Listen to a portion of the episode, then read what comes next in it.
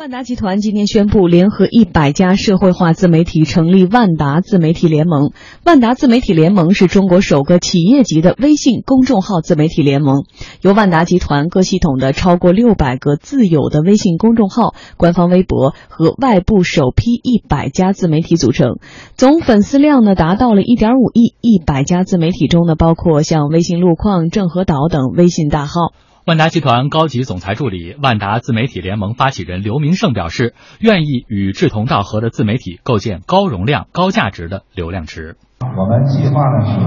和呃寻在我们的浩如烟海的自媒体的平台当中，我们寻找一百家和我们志同道合的新媒体人一起跟我们组建万达的新媒体联盟。这个新媒体联盟大概一百家左右，我们的总粉丝量已经。超过将近啊，超已经达到了八千万。如果再加上我们五千万的话，就是单从呃微信的这个微呃微信公众号这块，我们的传播力就啊超过一个亿。针对联盟成员，万达推出了合作共赢、共同成长的系列政策。首先呢，万达集团每年将投入专项资金用于万达自媒体联盟建设。万达集团将和所有的联盟成员呢进行深度的合作。联盟成员啊，首先优先会获得万达集团旗下所有公司的新媒体传播投放订单。而根据记者的了解呢，在这个平台上，万达实施按传播效果付费，同时万达承诺首期将投入一千五百万元扶持平台上的自媒体。万达新媒体将会对具备一定发展规模、有品质的中小潜力自媒体展开扶持，每家自媒体每年将会获得十到十五万元的启动资金。万达集团表示说，平台研发推出了独创的微信朋友圈传播声量模型，能够测算出文章内容在微信朋友圈的整体传播的声量，解决了一直以来朋友圈内容曝光和传播数据无法被获取统计的业界难题。OK，你王大人看这个圈，因为它是要去反映出来几百个人啊对这里头，你看这个圈圈，八百四十四个人才。形成一个小一个圈圈而已，八百四十四个人影响于一个圈圈。哦，这个他用的是华为的手机，嗯，还不错。它像什么？大家如果单独去理解它，你会看到什么？它其实是像一个社群。比如这一群人大概是什么样的人来构成的？它通常会有几个特点，我们把它称之为叫做三进一反。进的是说。地域相近，大家都是老乡人哦。然后呢，是兴趣相近，我们都喜欢养狗狗，或者是大家都是啊什么猫奴对铲屎官等等诸如此类。还有呢，年龄相近，大家都是九零后，大家都是八零后。然后呢，大家可能让八零后都有什么小喇叭开始广播了的记忆，都有什么葫芦娃的记忆。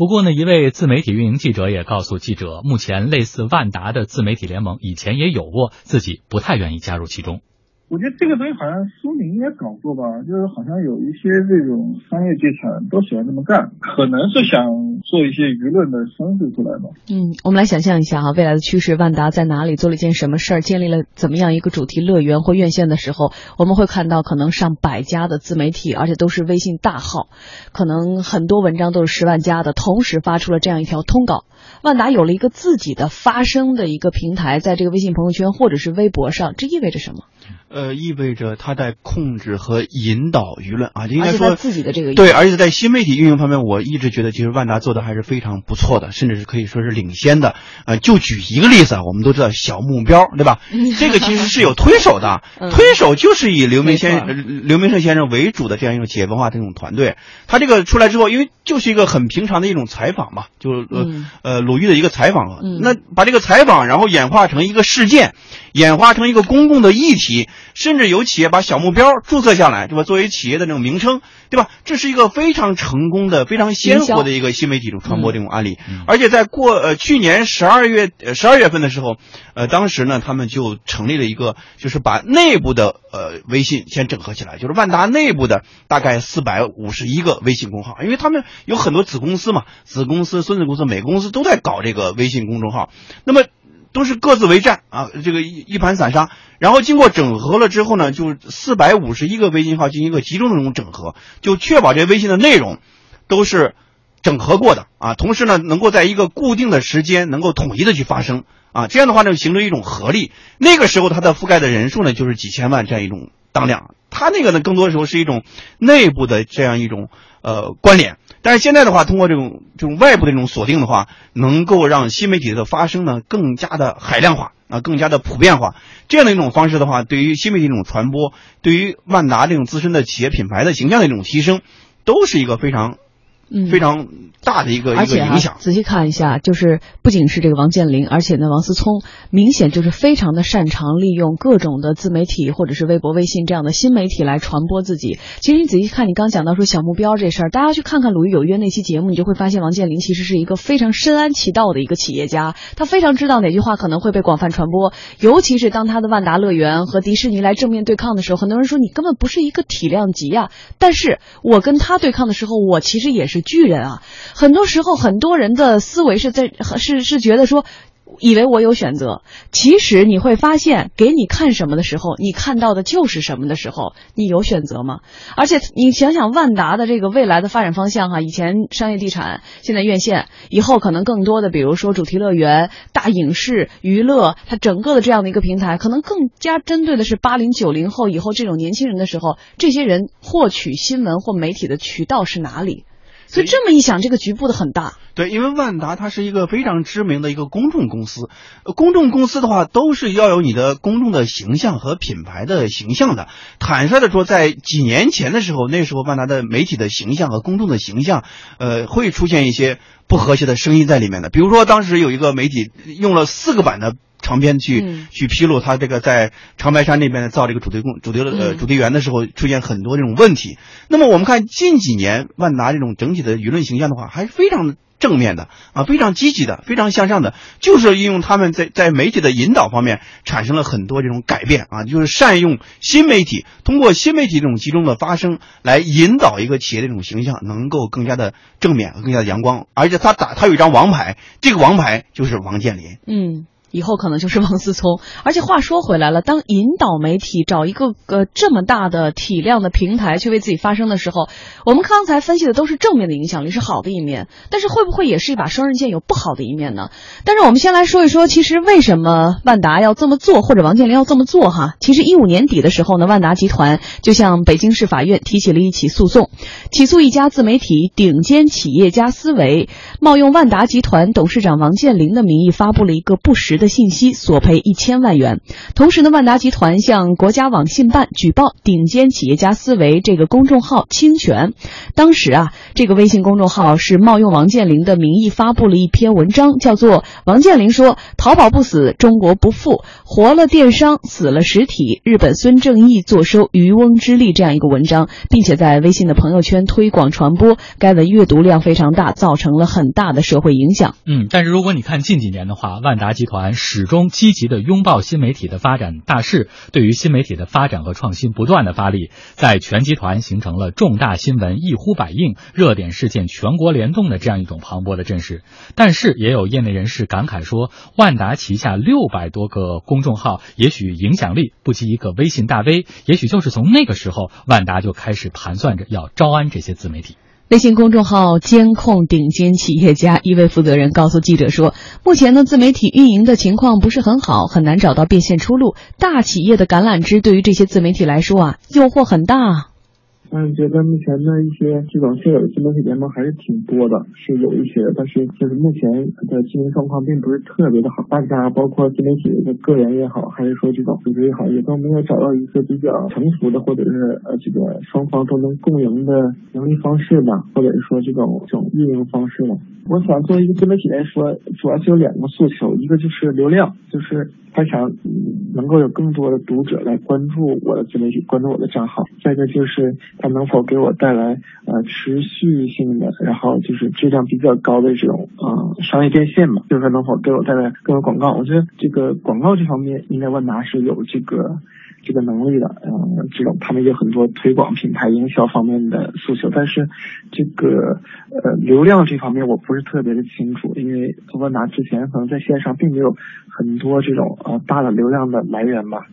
不过，自媒体人兰溪认为，企业自媒体联盟对于整个自媒体的发展来说，可能是一把双刃剑。这个东西适合媒体来做，媒体出一个媒呃自媒体联盟或者干嘛的，可以一起来做一个选题。但是企业做这件事，你不能不明摆着说，哎，我要搞一堆枪手，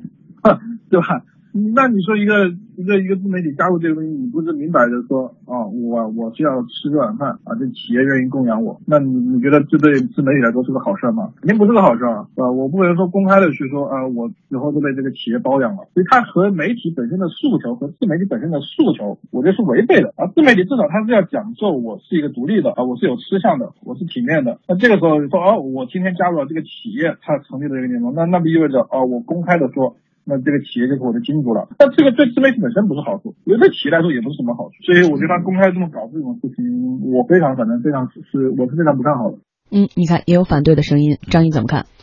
呃，我觉得是一个趋势，就是什么呢？对于企业而言，对于企业家而言，都要主动的去迎合新媒体传播这样一种趋势。我就讲一个例子吧，就是当年的柳传志先生，一个应该说是已经七十多岁的一个长者了，企业界非常尊敬的一个长者，他对于新媒体的认识也是有个渐进的过程。他以前的时候对于新媒体的认知也是不觉得不以为意，但是有几个事儿刺激了他。第一个典型的事儿就是两年前。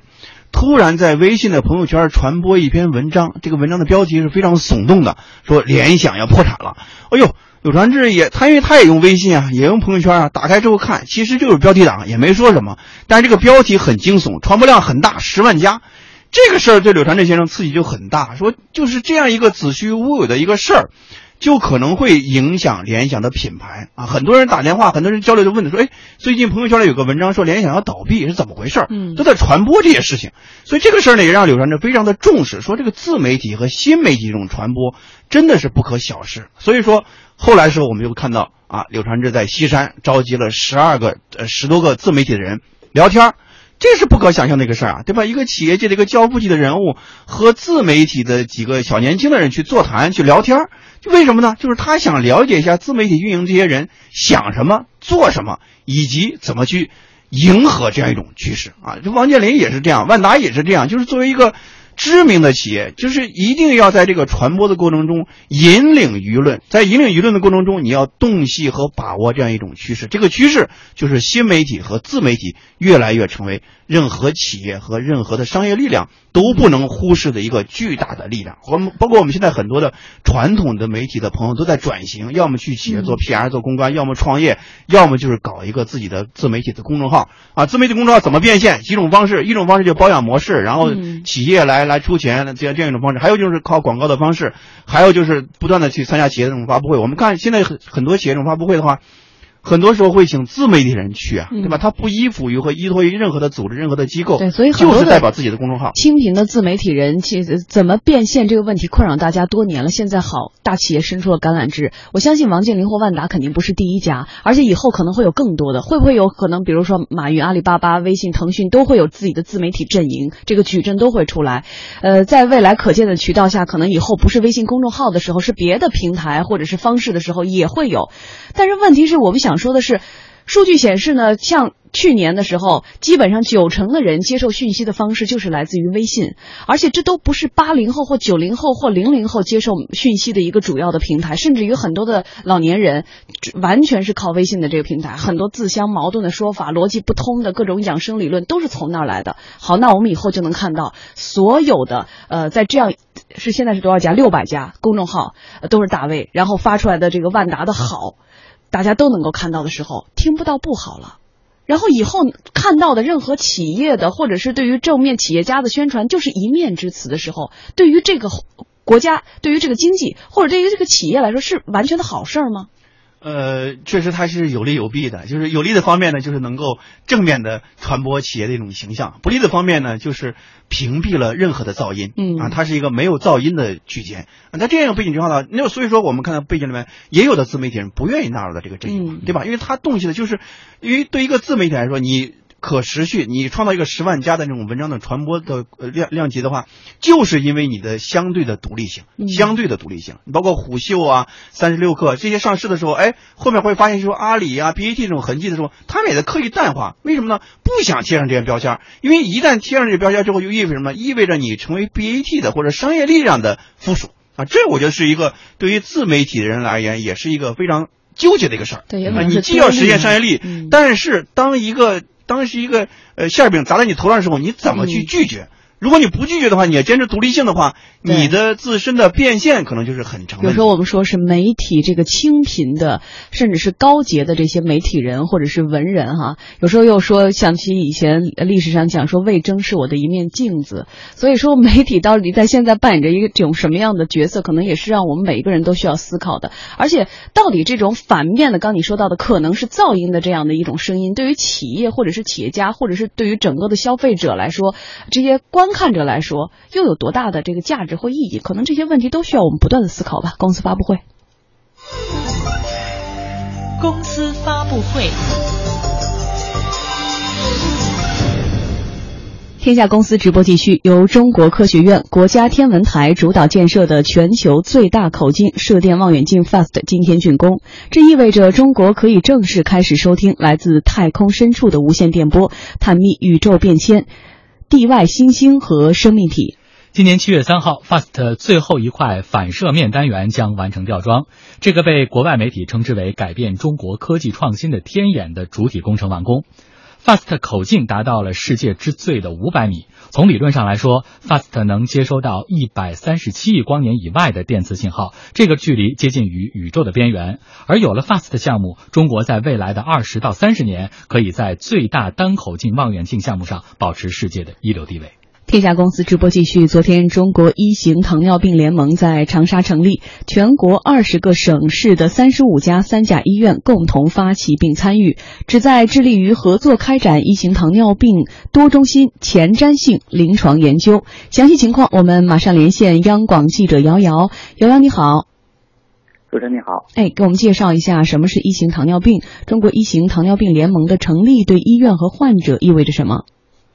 好的，一型糖尿病呢，原名胰岛素依赖性糖尿病，多发生在儿童和青少年，也可以发生在各种年龄。它的起病比较急剧，体内胰岛素绝对不足，容易发生酮症的酸中毒，必须用胰岛素治疗才能获得满意的疗效，否则将危及生命。中国一型糖尿病联盟的宗旨是研究、照护和教育。国家代谢性疾病临床医学研究中心主任、中国一型糖尿病联盟首任主席周志广介绍。目前，中国糖尿病患者的增长速度高于全球的百分之三到百分之五，可以排在前五名。这与肥胖、遗传、生活方式、环境等密切相关。其中，青少年一型糖尿病的发病率也越来越高，年龄也越来越低。医院接诊过的一型糖尿病最小年龄的患者只有一岁三个月。